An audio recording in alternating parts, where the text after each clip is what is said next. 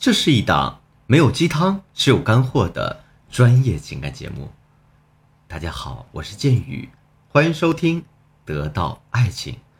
在上节课呢，剑宇老师讲了非常重要一点，就是我们所有的话术和技巧都需要建立在一个度的基础上。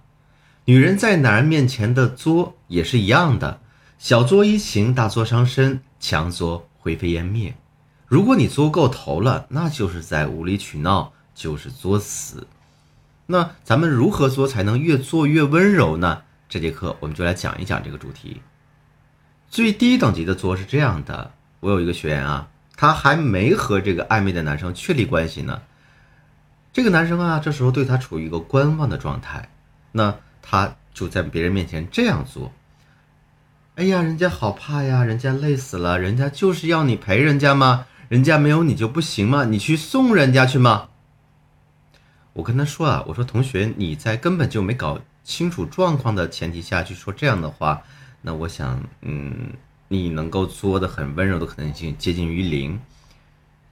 那你这样作下去，越作越让男人喜欢你的可能性也应该是零。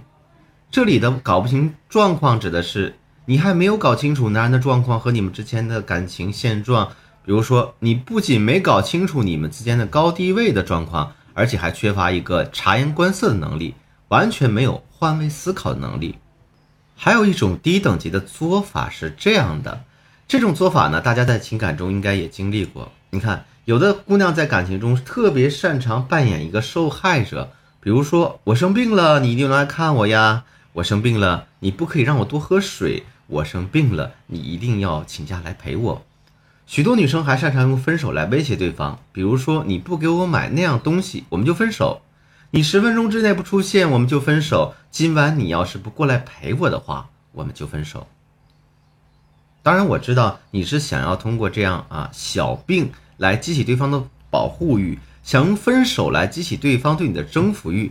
但是我要告诉你的是，你这些做法都是错误的行为。我有一个学员就经常犯这样的错误。啊，她自己不工作，男友给了她一张信用卡，每个月有两万块的额度，她平常呢就靠着这个信用卡的额度来生活开支。但是，我这个学员呢，在这样的情况下，还对她的男友百般挑剔，比如说，她要求男友不准和别的女生说话，不许回来太晚，不许给手机设密码，等等等等。不仅如此呢，在她男友给她还完信用卡，对她说：“你你省着点花呗，你这样每个月都透支，让我压力蛮大的。”一边说着，还给他支付宝里又转了两千块钱。男的都这样做了，这个时候女孩子却说：“哎呀，我觉得这点钱不够吧？你看，对吧？生活费难道不应该逐月增长吗？工资还涨呢。”即便如此呢，男友还是同意了他的要求，给他增长了一些生活费。但是他非但没有一句谢谢的话啊，只说了一句不咸不淡的“知道了”。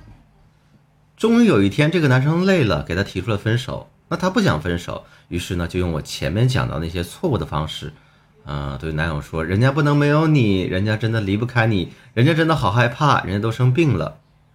那可想而知呢，他的这些讲法都通通遭到了男人的拒绝。而且分手后那时候还是大冬天，她打电话给男友说：“哎呀，亲爱的，我一个人在公园里没有穿大衣，好冷好冷呀。”她想以这样的方式来激起男友的保护欲。她以为男友会像以前一样迅速的变成地上超人啊，来公园里寻找她的身影，给她送大衣。但是没有，那天男友并没有来找她，让她自己真的在公园里冻了一下午。那像这样的女孩子，她怎样作才能越作越温柔呢？这个答案其实也不难，就是不管男友给你多少钱啊，或多或少，你都要去感谢对方，要给予别人正面的情绪反馈。比如说，在男友给了她生活费之后，她可以对男友这样说呀：“我今天要去买一身衣服，然后穿得很漂亮，挽着你的手出门，让所有的男人都羡慕羡慕你。”啊，我相信，如果她这样做，男友还是会继续给她赚钱买衣服的。再比如说，她想让男友给她转更多的生活费，也有更好的办法呀。比方说，她可以当着男友的面去做一份简历，或者当着男朋友的面假装接几个面试电话，再或者呢？男友约她出去玩的时候，她可以适当拒绝，理由是什么？我要准备面试，准备考试。啊，这时候男人可能就会说了：“哎，有什么好面试的吗？不是我养你吗？”啊，女孩子这个时候可以非常善解人意的说，人家不想让你太辛苦吗？想减轻你的经济负担吗？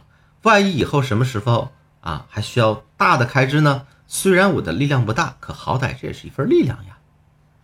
你这样善解人意的表达，一定会让男人感动的，也真的能激起他对你的保护欲，从而心甘情愿的给予你更多金钱上的投资。其实这就是一种察言观色的能力。除此之外呢，我们要培养换位思考的能力。这个时候，有的同学会说：“老师，我又不是他肚子里的蛔虫，我怎么培养才能培养出换位思考的能力呢？”今天我来简单说一下。你想要培养换位思考的能力，就要去反问自己这样两个问题：第一，他凭什么为我这样做？第二，他为我做了这么多，我能又为他做什么呢？各位同学们，你们去回想一下，在你们的情感经历当中，你是否也用过错误的方式去激起男人对你的保护欲呢？